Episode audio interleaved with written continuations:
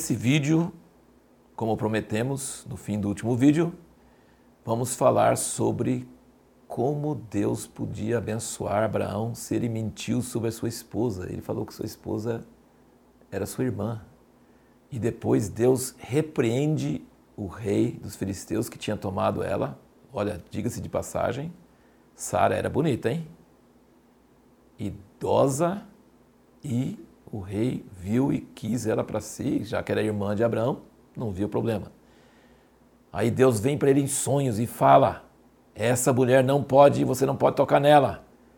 É, esse homem é profeta, ela é esposa dele. Ele assim: Deus, mas eu não tenho culpa.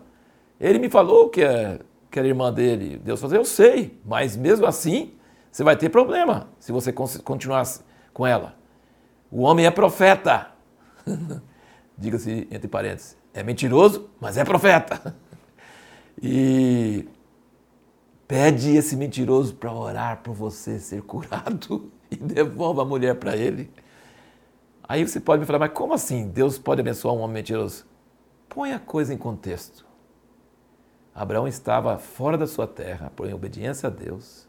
O irmão dele, Naor, ficou lá na terra dele, cheio de familiares, cheio de filhos, sem nenhum problema.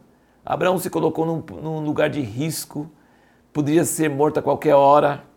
Ele estava andando em dependência de Deus. Ele precisava ter mentido? Não. Deus iria guardá-lo.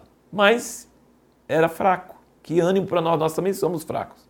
E Deus não gosta da mentira, não concorda com a mentira, mas Deus protege aqueles que andam e se colocam em risco por causa da sua palavra.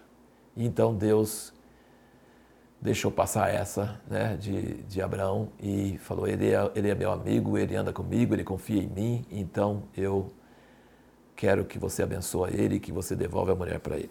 Agora, além de Abraão ser assim, ter mentido sobre isso e Deus ter aparecido em sonho para Abimeleque, nós vemos também que é, os, Abimeleque, os hititas, quando Abraão foi comprar um lugar para sepultar e tal, ele, ele sempre ele assim, você é um príncipe de Deus. Nós vemos que Deus está com você. A presença de Deus era visível na vida de Abraão. Isso é muito impressionante. Nesses capítulos que nós lemos também, nós vimos que Deus tinha falado: Eu vou, vou voltar a Sara, vou voltar a você, vou visitar vocês no tempo determinado.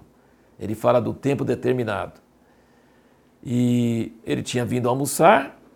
Quando ele voltou e visitou novamente, ele não voltou para almoçar. Ele voltou na forma de Isaac. Quer dizer, ele visitou Sara sem vir pessoalmente, sem vir corporalmente, mas ele visitou ela com o nascimento desse filho miraculoso e veio no tempo determinado. Era para ser naquele tempo, naquela hora. Inclusive, essa palavra, tempo determinado, é a palavra usada para encontro marcado lá no tabernáculo, quando Deus fez depois. Então, é uma palavra muito importante. Tempo determinado, eu virei a ti e Sara terá um filho. Provavelmente Isaac foi o primeiro ser humano que foi circuncidado com oito dias, como Deus tinha ordenado, porque todos os outros já eram mais velhos quando Deus mandou essa ordem da circuncisão. Agora veja bem, quando Agar engravidou e ela via que a senhora dela não engravidava, ela zombou dela, ela desprezou a senhora dela e ela foi mandada embora. E aí Deus mandou ela voltar.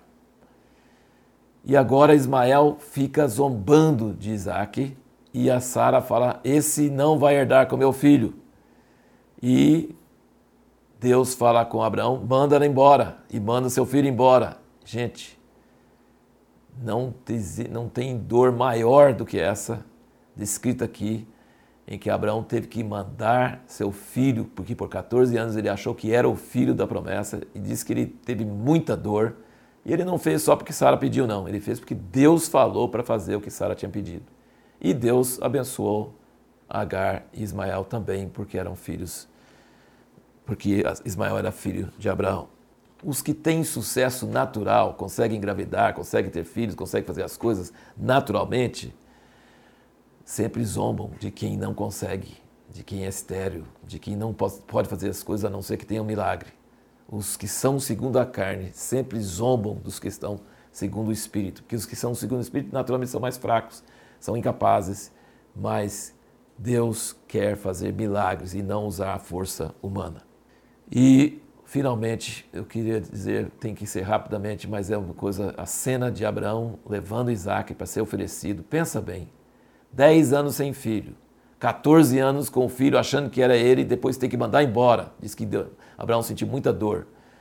Depois teve que sacrificar o filho que ficou, Isaac. Leva e sacrifica. Mas não fala que Abraão sentiu dor. Não estou dizendo que não sentiu.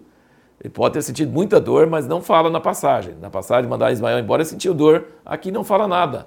Será que Abraão cria tanto em Deus que ele tinha certeza que Deus ia fazer alguma coisa? Parece que sim. Porque ele disse para Isaac: Deus proverá para si o cordeiro.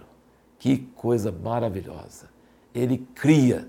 Ele tinha perdido Ismael, ia perder Isaac por sua própria cutelo na mão, mas ele cria.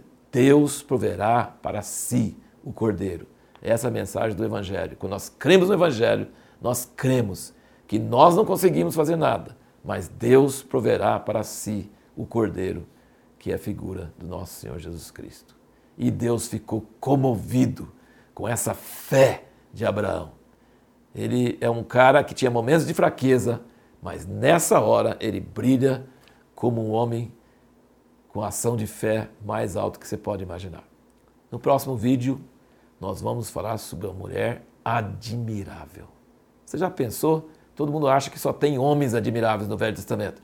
Tem mulheres admiráveis também.